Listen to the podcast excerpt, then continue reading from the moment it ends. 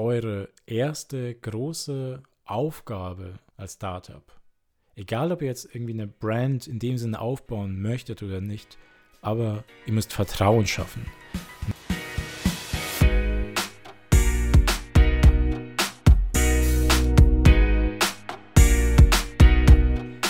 Hallo und herzlich willkommen zu der ersten richtigen Episode von Brand Thinking, eurem Podcast rund um das Thema Branding. Ich bin euer Andreas und die Natascha ist heute leider im Ausland unterwegs. Von daher müsst ihr euch mit mir begnügen. Aber ich verspreche euch, wir werden ganz viel Spaß haben. Ich habe ein spannendes Thema mitgebracht und zwar, was ist eigentlich Branding? Das Thema liegt mir tatsächlich sehr am Herzen, weil oft hier vieles durcheinander gebracht wird. Also es werden verschiedene Begriffe irgendwie in einen Topf geworfen. Falls ihr die Katze hört, es ist eine Katze. Ich wollte sagen, falls ihr jetzt Miauen hört, es ist meine Katze. Hallo Katze. Ja, die braucht ein bisschen Streichelnheiten. Bekommt sie dann auch. Also, das Thema liegt mir sehr am Herzen, weil eben oft vieles verwechselt wird und da wollte ich einfach mal ähm, ja, das zum Thema machen und ein bisschen aufklären, was eben eine Brand ist, was es ausmacht und starten wir einfach mal. Also bevor ich erkläre, was eine Brand ist, ist es, glaube ich, einfacher, wenn ich erkläre, was eine Brand erstmal nicht ist. Und zwar wirklich die häufigsten Verwechslungen. Nummer eins, eure Brand ist nicht euer Logo. Ein Logo ist eigentlich nur die Kurzform von Logotype. Und in der Designsprache steht es einfach nur für Trademark, also ein individuelles Wort oder Firmenname zum Beispiel. Und das Wort Logo kommt von Logos aus dem Griechischen und bedeutet einfach nur Wort. Demnach kann eure Trademark, also ein Logo, ein Symbol, ein Monogramm, ein Emblem oder eben sonstiges sein. Als Beispiel, IBM, ne, also IBM, die Buchstaben bilden ein Monogramm. Nike selber verwendet aber ein Symbol. Beides sind Trademarks, aber kein einziges davon ist ein Logo. Ein Logo ist also, beziehungsweise Trademark, wie wir es jetzt gelernt haben, ist also nicht die Brand, sondern lediglich ein Symbol für eure Brand. Nummer zwei. Eure Brand ist kein Corporate Identity System. Ein Corporate Identity System wurde letztlich im ja, 20. Jahrhundert eingeführt. Es ist letztlich einfach nur ein Regelwerk, was die Nutzung der Trademark kontrolliert. Also sei es eben in Publikationen, Zeitschriften, auf Autos, in der Werbung etc. Es ist letztlich einfach nur, ähm, ja, man kann es Handbuch nennen, in dem einfach nur festgeschrieben wird, welche, also zum Beispiel, welche Abstände Symbole zueinander haben, also euer Logo zum Beispiel, welche Größen verwendet werden dürfen, welche Farben verwendet werden dürfen, wie sie überhaupt verwendet werden dürfen. Und das gibt es Natürlich auch noch bis heute. Diese zwei waren jetzt so die wichtigsten Sachen, die am meisten wohl verwechselt werden. Hier gibt es natürlich noch ein paar weitere Begriffe, aber müssen wir jetzt nicht in die Tiefe gehen. Aber es ist jetzt natürlich immer noch die Frage offen, was ist jetzt überhaupt eigentlich eine Brand? Und das ist tatsächlich nicht so einfach zu erklären, aber dennoch einfach eigentlich. Also eine Brand ist letztlich einfach nur ein Bauchgefühl.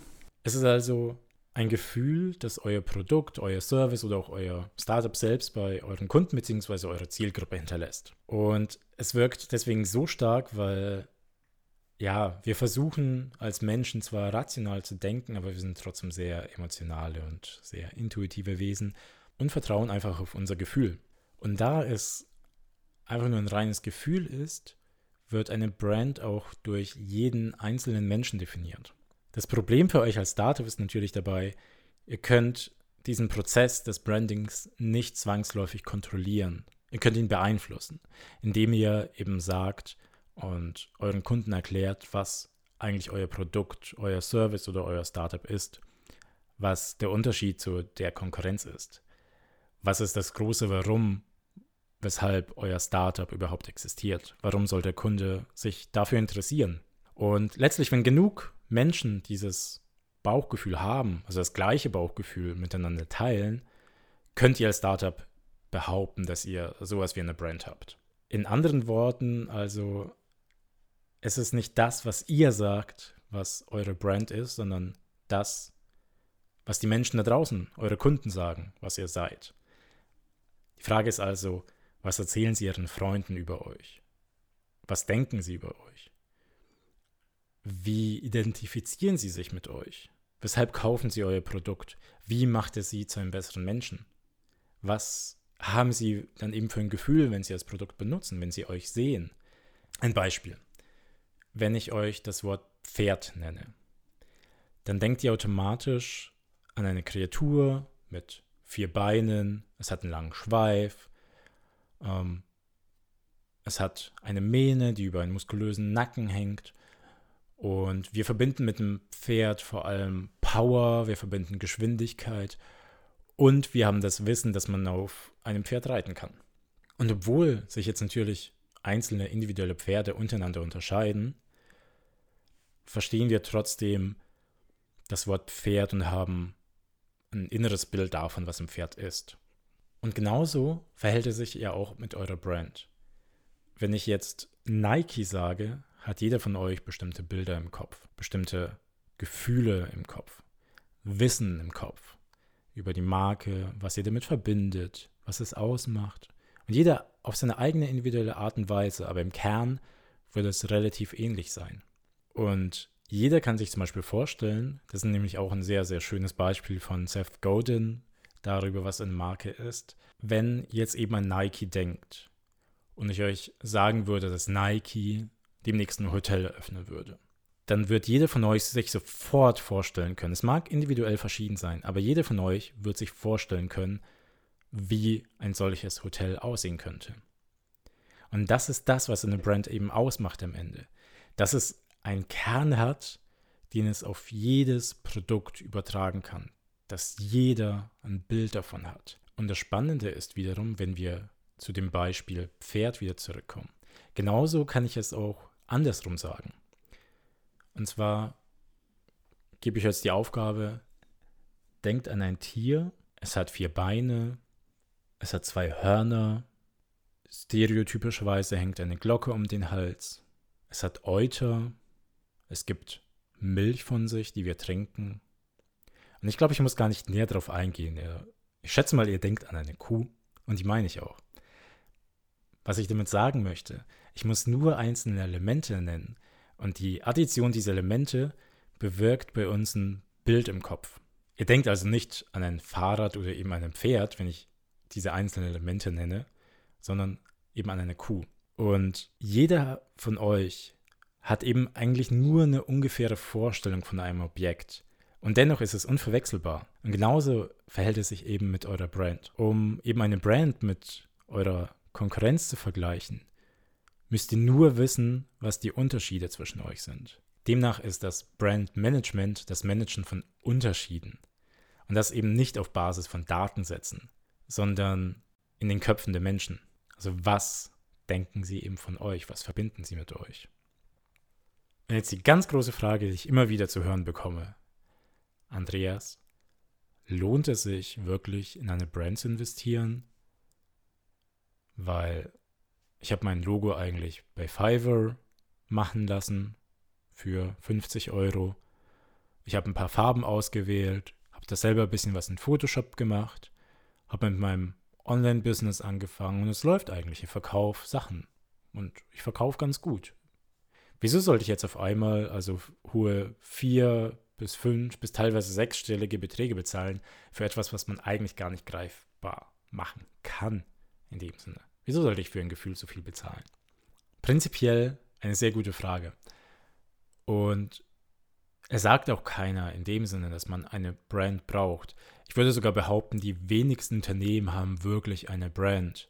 Sie haben vielleicht eben ein CI, sie haben eine visuelle Identität, sie haben ein Logo. Aber die wenigsten haben wirklich ein Branding. Und spontan kommt mir einfach nur das Beispiel, denk mal an Coca-Cola. Was glaubt ihr, wer das Unternehmen ohne die Marke Coca-Cola wirklich wert? Wäre es dann nicht einfach nur eine Billig-Cola aus dem Netto? Macht es wirklich der Geschmack aus? Macht es die Farbe aus? Also die Farbe rot? Ist es der Sound beim Öffnen der Dose? Ist es das Prickeln? Ich weiß es nicht genau. Ich würde sagen, es ist eben die Mischung aus allem. Es ist einfach nur ein Gefühl. Coca-Cola verleiht euch das Gefühl der Erfrischung, der Freiheit. Es gibt euch einfach ein tolles Gefühl. Ihr fühlt euch einfach nur besser. Und das ist das Versprechen der Marke Coca-Cola an euch. Ihr werdet euch besser fühlen, sobald ihr es getrunken habt. Und nicht umsonst trinken wir Coca-Cola und nicht eben die Billig-Cola aus dem Netto. Und eine kleine Geschichte von uns persönlich zu dem Thema. Wir hatten einen Kunden, der verkauft Premium-Olivenöl. Und der hat zu Anfang eben auch eigene Flaschen genutzt, eigenes Logo, eigenes Packaging. Und irgendwie kamen wir dann in Kontakt über Bekannte. Und die haben gemeint, du, dein Öl ist einfach so geil. Es schmeckt. Es ist einfach nicht vergleichbar. Also ich selber bin jetzt kein Ölmensch in dem Sinne. Also für mich hatte vor irgendwie jedes Öl gleich geschmeckt. Aber nachdem ich das probiert habe, wusste ich wirklich, was Olivenöl ist. Und die haben zu ihm einfach nur gesagt, du, das, was du da zeigst, wird dem, wonach es schmeckt und was man eben dabei fühlt, überhaupt nicht gerecht. Und obwohl er sehr gutes Geld damit verdient hat, ließ er sich auf das Abenteuer ein mit uns. Es war, glaube ich, auch so ziemlich unser erstes Projekt. Und wir haben für ihn eben ein komplett neues Packaging kreiert, ein neues Logo, Internetauftritt und so weiter. Und nachdem wir fertig waren, hat er den Preis seines Öls einfach nur verdoppelt. Also der ist, glaube ich, grob von 15 Euro auf 30 Euro hochgegangen. Und das, obwohl wir zu dem Zeitpunkt eigentlich nur den visuellen Auftritt verändert haben. Wir haben aber den Leuten ein anderes Gefühl gegeben zu dem Öl. Ihr könnt also allein durch ästhetische Eingriffe die Marke so weit steuern, dass die Menschen das ganz anders wahrnehmen. Dass sie auf einmal gewillt sind, das Doppelte für dasselbe Produkt zu bezahlen. Wirklich original dasselbe Produkt. Es sieht nur anders aus und sie bezahlen dafür mehr. Und dafür lohnt es sich schon allein, eine Marke zu haben. Dazu kommt aber, Branding bedeutet nicht einfach nur eure Marke zu haben, ein Gefühl zu hinterlassen. Branding hat auch einfach einen enormen Einfluss auf eure gesamte Business Strategy. Angefangen bei eurem Namen, eurer Positionierung, euren Touchpoints, eurer Value Proposition, eurem Design, Marketing, eure komplette Kommunikation, die komplette Welt, die euer Startup einfach aufbaut, basiert letztlich auf eurer Brand Strategy. Und die Vorteile davon sind, dass ihr euch einfach von eurer Konkurrenz so absetzen könnt. Ihr seid einzigartig. Und ich selber vergleiche das immer gerne mit einem menschlichen Charakter. Ihr könnt also entweder zum Beispiel die fürsorgliche Mutter sein oder der beste Kumpel, mit dem ich irgendwie am Wochenende ein Trinken gehe. Vor allem aber schafft ihr auch völlige Klarheit und einen Fokus für eure Kunden, für euch selbst als Gründer, für eure Mitarbeiter. Ihr schafft Klarheit darüber, was die Werte eures Startups sind, was sind eure Attribute, was ist die Vision. Und das ist das, was die Kunden kaufen. Ihr müsst einfach genau wissen, was macht ihr, wie macht ihr das und warum zählt das überhaupt, das, was ihr macht. Und damit meine ich nicht, sowas wie wir sind nachhaltig. Das höre ich von so vielen Startups. Oder die große Vision, in fünf Jahren möchten wir in dem und dem Bereich Marktführer sein. Das ist einfach so ein totaler Bullshit. Sorry, wenn ich das so sage, aber es ist wirklich einfach nur Quatsch, weil es ist keine Vision, die der Kunde nachvollziehen kann. Es ist, es ist ihm doch völlig egal, ob ihr jetzt Marktführer seid in fünf Jahren. Es muss etwas sein, was Menschen verbindet, weshalb sie euch vertrauen sollen, weshalb ihr euch in ihn einbrennt. Auch hier ein Beispiel. Ich bin überhaupt kein Werkzeugmensch, aber wenn ich mir jetzt einen Bohrer kaufen sollte, welchen Bohrer kaufe ich denn? Ich kaufe Bosch, weil ich weiß, dass diese Marke den Kunden was verspricht. Es hat einen ganz einfachen Grund, weshalb wir so funktionieren. Und zwar sind wir als Gesellschaft aus dem frühen 20. Jahrhundert von einer Massenproduktion zu heute zu, einem, zu einer Massenanpassung gewandelt. Es gibt einfach so viele Produkte da draußen. Denkt einfach allein daran, wie viele Marken es von Smartphones gibt, von Digitalkameras, von Autos, von eben Werkzeug. Und der Kunde von heute, der hat einfach nicht mehr die Zeit, sich mit den Produkten selber zu befassen. Also einfach die Herausforderung für euch als Startup ist, wir als Kunden, wir leben in einer völligen Dürre von Zeit, aber in einer Welt mit einer totalen Informationsüberflutung. Und wir haben nicht die Lust und eben auch nicht die Zeit, uns mit jedem einzelnen Produkt intensiv zu beschäftigen und diese miteinander zu vergleichen. Und deshalb entscheiden wir uns einfach nach der Marke.